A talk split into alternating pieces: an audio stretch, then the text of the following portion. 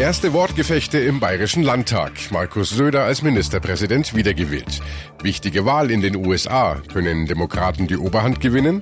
Und Prozess um Amoklauf im Münchner OEZ. Der Mann, der den Todesschützen mit seinem Waffenhändler zusammenbrachte. Besser informiert aus Bayern und der Welt. Antenne Bayern. The Break. Willkommen zum Nachrichtenpodcast von Antenne Bayern. The Break ist die Auszeit für mehr Hintergründe, mehr Aussagen und Wahrheiten zu den wichtigsten Themen des Tages. Es ist Dienstag, der 6. November 2018. Redaktionsschluss für diese Folge war 17 Uhr. Ich bin Antenne Bayern Chefredakteur Ralf Zinno. Damit war zu rechnen. Im Bayerischen Landtag geht es nun turbulenter zu. Mit jetzt sechs Fraktionen, mit einer geschwächten CSU, die auf den Koalitionspartner Freie Wähler angewiesen ist, mit erstarkten Grünen und mit dem erstmaligen Einzug der AfD. Heute stand die Wiederwahl von Ministerpräsident Söder an und zuvor gab es gleich mal die ersten Wortgefechte. Die neue AfD-Fraktionsvorsitzende Ebner Steiner warnte vor einer Diskriminierung ihrer Partei und drohte mit dem Gang vor das Bundesverfassungsgericht recht. Drangsalieren Sie weiterhin einzelne unserer Fraktionsmitglieder mit dem Kampfpanzer Verfassungsschutz. Werden wir uns aller Mittel des Rechts und der Versammlungsfreiheit bedienen. AfD-Fraktionschefin Ebner Steiner. Grünen-Fraktionschefin Katharina Schulzer warf der neuen schwarz-orangen Regierungskoalition aus CSU und Freien Wählern dagegen Ideenlosigkeit vor. Diesem Anfang wohnt in meinen Augen so gar kein Zauber inne. Ein Bündnis, der Mutlosen hat sich dafür zusammengetan. Deshalb sage ich Ihnen heute schon, wir Grüne, wir bringen da Farbe ins Spiel. Darauf können Sie sich verlassen. Und der Fraktionschef der Freien Wähler, Florian Streibel, gab mit gleicher Münze zurück. Bündnis der Mutlosen, das ist schon ein bisschen weit hergeholt, wenn das die verschmähte Braut sagt. Denn ich möchte nicht wissen, Frau Schulz, was Sie gesagt hätten, wenn Sie jetzt in der Koalition wären, dann hätten Sie ganz andere Töne angeschlagen. Die richtige Braut, die Freie Wählerfraktion, hat allerdings womöglich für einen klitzekleinen Schönheitsfehler bei der Wiederwahl von Ministerpräsident Söder gesorgt. Er bekam eine Stimme weniger als die Zahl der Abgeordneten von CSU und Freien Wählern, die anwesend waren. Gereicht hat es allemal. 110 von 202 abgegebenen Stimmen konnte die neue Landtagspräsidentin Ilse Aigner verkünden. Der Vollständigkeit halber mit 89 Stimmen wurden mit Nein abgegeben. Drei Abgeordnete haben sich der Stimme enthalten. Alle waren gültig. Damit ist Herr Dr. Markus Söder zum Ministerpräsidenten gewählt. Und sehr geehrter Ministerpräsident, ich darf Sie fragen, ob Sie die Wahl annehmen.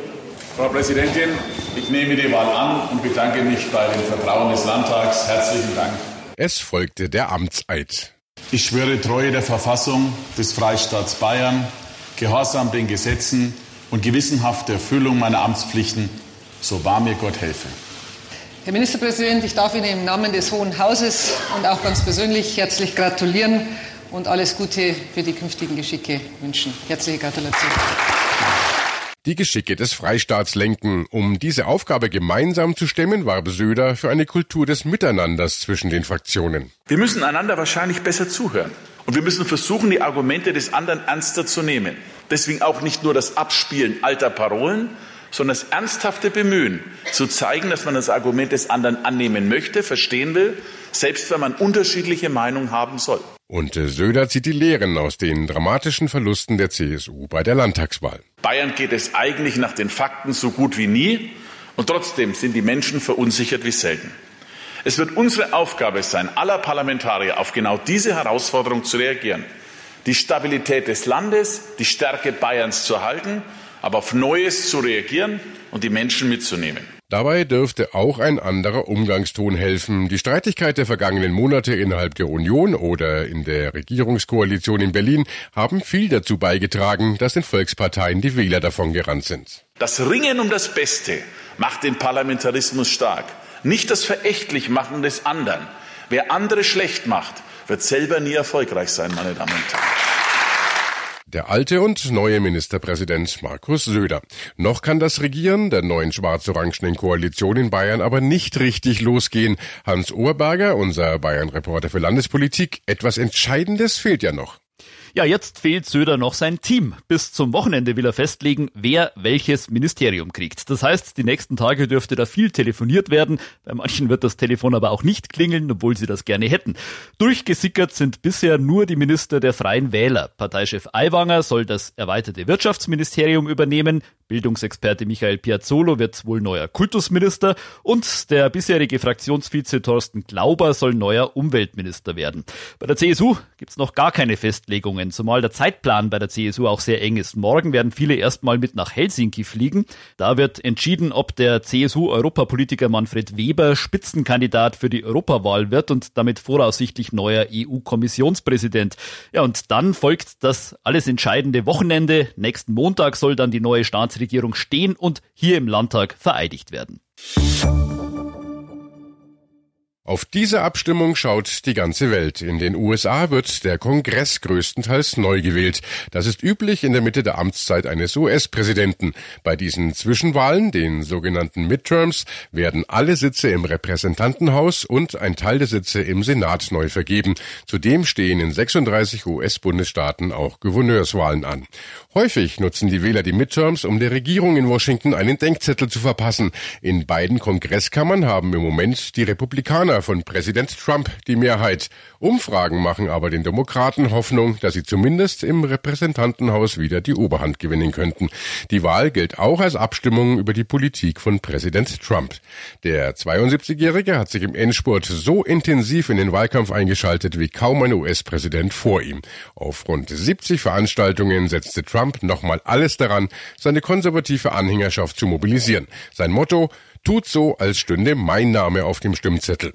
Dabei setzte Trump vor allem auf das Thema Immigration. In Richtung US-Grenze sind im Moment rund 4000 Menschen aus Mittelamerika unterwegs. Sie wollen der Armut und der Gewalt in ihren Heimatländern entfliehen. Trump will tausende zusätzliche Soldaten deshalb an die Grenze zu Mexiko schicken, um die Flüchtlinge aufzuhalten. Antenne Bayern-Reporterin Tina Eck für uns in den USA. Tina, wieso spielt diese Migrantenkarawane, wie Trump sie ja nennt, jetzt so eine große Rolle, so kurz vor der Wahl? Äh, das ist genau das Stichwort, so kurz vor der Wahl. Äh, Trump nimmt diese verzweifelten Menschen aus Mittelamerika, die zu Fuß unterwegs sind, um Wahlkampf zu machen, seine Anhänger zu mobilisieren. Mehr als 1000 Kilometer Luftlinie sind die Menschen aus Honduras und anderen mittelamerikanischen Ländern noch entfernt. Zu Fuß würden sie bis Weihnachten nicht hier sein. Aber Trump lässt Soldaten und Waffen auffahren, weil das die konservative Basis ganz toll findet. Seine Fans finden das klasse. Ein Präsident, der die Grenzen verteidigt. Und da wählen sie dann auf jeden Fall republikanisch. Das ist diese plakative Strategie, die dahinter steckt. Und äh, bitte erklär uns doch noch mal kurz, welche Bedeutung hat der Kongress in den USA? Äh, ja, der Kongress ist das Parlament der USA und äh, das sitzt in der US-Hauptstadt hier auf dem Capitol Hill, in diesem weißen großen Gebäude mit der Rotunda. Äh, da ist einmal das Repräsentantenhaus mit 435 Abgeordneten und dann der Senat mit 100 Senatoren, also zwei aus jedem Bundesstaat. Und jetzt stehen alle Abgeordneten im Repräsentantenhaus zur Wahl. Die werden nämlich immer nur für zwei Jahre gewählt und außerdem 35 Senatoren, also rund ein Drittel der Senatoren, deren Amtszeit dauert immer sechs Jahre. In welchen Staaten könnte die Wahl heute Nacht besonders spannend werden? In fünf Staaten sind die Senatsrennen Kopf an Kopf. Äh, in Nevada, Indiana, Missouri, Florida und in Arizona. Und auch bei einigen Gouverneursrennen ist es denkbar knapp. In Florida zum Beispiel. Da steht ein republikanischer Trump quasi Doppelgänger einem schwarzen Demokraten mit recht linker Agenda gegenüber. Sollte dieser Demokrat nun gewinnen, dann wäre das richtungsweisend für die Präsidentschaftswahl in zwei Jahren. Auch Texas ist interessant. Da begeistert ein junger Demokrat das Wählervolk, Beto O'Rourke. Und selbst wenn er den Senatssitz nicht gewinnt, ist ist es doch ein Signal, dass Demokraten auch im konservativen Süden wieder bessere Chancen haben. Wenn die Demokraten nun im Repräsentantenhaus tatsächlich die Mehrheit holen, was bedeutet das dann für Trump? Äh, das würde bedeuten, dass er die nächsten zwei Jahre seiner Amtszeit bergauf regieren müsste. Die Demokraten im Repräsentantenhaus könnten ihm mit einer Mehrheit ordentlich das Leben schwer machen. Sie könnten Initiativen der Republikaner blockieren, Gesetze verhindern, beim Staatshaushalt Probleme machen. Sie würden mit Sicherheit auch jede Menge Untersuchungen gegen Trump anschieben, Interessenkonflikte und so weiter. Sie würden die Müller-Ermittlungen unterstützen und das Wort Amtsenthebungsverfahren könnte etwas lauter im Raum stehen. Anscheinend hat Trump ja geschafft, dass sich wieder mehr Menschen für Politik interessieren. Wie sieht es mit der Wahlbeteiligung aus in diesem Jahr? Also sie ist gigantisch. Das Land ist polarisiert gespalten, aber eben deswegen sind die Leute auch maximal und extra motiviert, zur Wahl zu gehen. Trump glaubt natürlich, äh, dass sie alle republikanisch wählen. Eine ungeheure Energie unter den Republikanern findet Trump. Die wollen halt gesicherte Grenzen und keine Einwanderungswellen. So viel Wahlbegeisterung habe er seit seinem Wahlsieg nicht erlebt, meinte er. Aber unter den Demokraten ist der Wahleifer mindestens ebenso groß, wenn nicht größer. Hier in und um die US-Hauptstadt hat sich die Wahlbeteiligung verdoppelt seit den äh, letzten Wahlen vor vier Jahren. Und in Texas haben jetzt schon mehr Menschen vorzeitig abgestimmt, als vor vier Jahren insgesamt gewählt haben. Danke, Tina. Und äh, erste aussagekräftige Ergebnisse der Zwischenwahlen gibt's in den frühen Morgenstunden unserer Zeit. Die genauen Zahlen und die Reaktion dazu natürlich immer aktuell in den Nachrichten auf Antenne Bayern. In München erinnert sich jeder daran, an dem Abend, an dem ein Amok-Attentäter am Olympia-Einkaufszentrum um sich schoss und neun Menschen tötete. Diese Tat war nicht nur tragisch, vor allem für die Eltern und anderen Angehörigen der Ermordeten, die fast alle Jugendliche waren. Hinter dieser Tat, da stellte sich schnell raus, steckte auch eine große Brisanz. Der Täter war bekennender Neonazi. Sein Motiv Hass auf Türken und andere Ausländer. Diese Gesinnung teilte er mit seinem Waffenlieferanten. Auch der hatte im Netz Hitlersprüche gepostet oder auf Juden geschimpft und Ausländer als Kanaken bezeichnet. Und schließlich spielte dann auch noch ein Mann eine zentrale Rolle, der im Internet eine verschlüsselte und abgeschottete Seite aufgebaut hatte, über die sich der Attentäter und der Waffenhändler kennenlernten. Diese Website diente nach Überzeugung der Ermittler nur einem Zweck, illegale Geschäfte mit Drogen und Waffen anzubahnen, die Internetseite hieß Deutschland im Deep Web und ihr Macher steht seit heute vor Gericht. König des Dark Web. So nannten Ermittler den Mann fast ehrfurchtsvoll. Der Prozess gegen ihn findet in Karlsruhe statt und genau dorthin ist mein Kollege Christoph Lemmer gereist und hat sich den ersten Verhandlungstag angeschaut. Christoph, du hast den Angeklagten ja auch gesehen. Was ist es für ein Typ? Naja, optisch ein ziemliches Mannsbild. Ich würde schätzen, knapp zwei Meter groß, sehr kräftig, kantiger Haarschnitt, allerdings auch sehr blass, was an der Untersuchungshaft der letzten Monate liegen dürfte. Ein Wachtmeister brachte ihn rein mit Handschellen.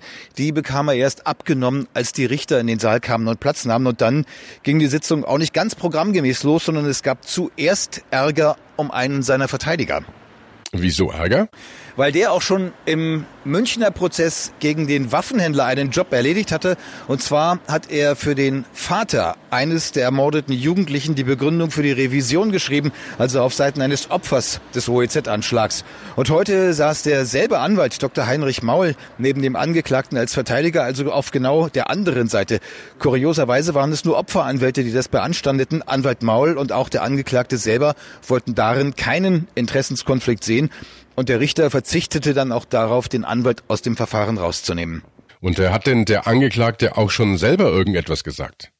Ja, hat er. Er hat erzählt, dass er Informatik studiert hat und ziemlich kurz vor seiner Verhaftung vor gut einem Jahr seinen Bachelor gemacht hat. Sein Geld habe er mit 450 Euro Jobs verdient, dann ab und zu Programmieraufträge erledigt und eine Zeit lang BAföG bekommen. Im Monat habe er so um die 500 Euro zur Verfügung gehabt. Das Geld hätte auch immer gereicht. Schulden habe er keine. Seine Wohnung habe etwas über 200 Euro gekostet. Allerdings fragte niemand nach, als er erzählte, dass er an Wochenenden einiges an Drogen konsumierte. Nach seinen Worten Ecstasy, Amphetamine, dazu Alkohol und Zigaretten. Da vermissten vor allem die Nebenkläger die Frage, wie er das denn finanziert haben will. Aber Nebenklagefragen wies der Angeklagte kategorisch zurück. Zur Sache hat er nur ganz wenig gesagt. Immerhin hat er zugegeben, dass er es war, der die Seite Deutschland im Deep Web aufgebaut hat und wie sein Username war, nämlich Lucky Spucks. Das allerdings war anhand der Ermittlungen eh schon klar. Wie lautet denn die Anklage gegen ihn jetzt ganz genau? Die lautet auf vielfache Beihilfe zum illegalen Waffenhandel, auf Beihilfe zum vielfachen Drogenhandel und auf fahrlässige Tötung. Fahrlässige Tötung wegen der Todesopfer des Münchner Amok-Terroristen. Christoph, wie aufwendig wird dieser Prozess denn werden und lässt sich absehen schon, wann dann Urteil kommt? Naja, da hat sich das Gericht bisher gedacht, dass das eher schnell über die Bühne gehen könnte, aber das wird so wohl nicht funktionieren. Nach der wirklich dürren Aussage des Angeklagten hat der Richter dann selber gesagt, dass er jetzt wohl doch ein paar Zeugen mehr laden müsse als bisher geplant. Er hat dann auch gleich ein Programm bis in die nächste Woche bekannt gegeben und dazu gesagt, dass das beileibe noch nicht alles sei. Das kann man im Moment darum nicht abschätzen. Ich würde nach dem Tag heute schon vermuten, dass das Verfahren sich über ein paar Monate ziehen kann. Nochmal nachgefragt, wie groß und wie wichtig war eigentlich diese Plattform Deutschland im Deep Web?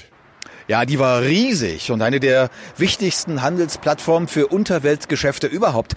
Äh, der, der Staatsanwalt sprach von 23.000 registrierten Usern. Der Angeklagte selber sagte, es seien über 20.000 gewesen. Und äh, das in einer Ecke des Internets, die normale Menschen nicht einmal kennen und in der sie, sofern sie überhaupt je dorthin finden, völlig orientierungslos wären. Das Forum konnte man nur am Tornetz aufrufen. Schon dafür benötigt man einen speziellen Browser. Dann muss man irgendwoher die Adresse der Seite kennen. Das geht nur über Flüsterpropaganda. So etwas wie Google oder eine Suchmaschine existiert nicht im Tornetz. Schon diese Hürden waren so hoch, dass da nur reinfand, wer illegale Drogen kaufen wollte oder Waffen kaufen wollte oder verkaufen. Und hat der Angeklagte irgendwas dazu gesagt, warum er diese Seite ursprünglich programmiert hat? Hat er. Er meinte, es sei ihm um freie und unzensierte Kommunikation gegangen.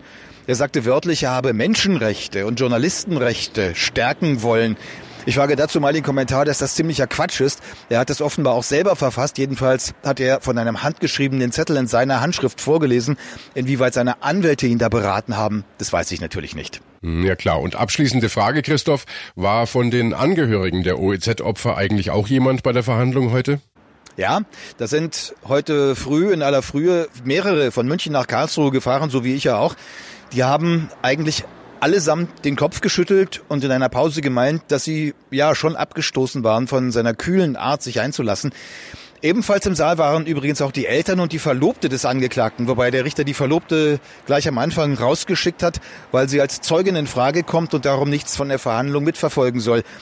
Mit seinem Vater habe ich ebenfalls kurz gesprochen. Der wollte zwar nichts in mein Mikrofon sagen, aber er meinte, er sei doch ziemlich entsetzt gewesen, als der Staatsanwalt den Amok-Anschlag in München geschildert hat.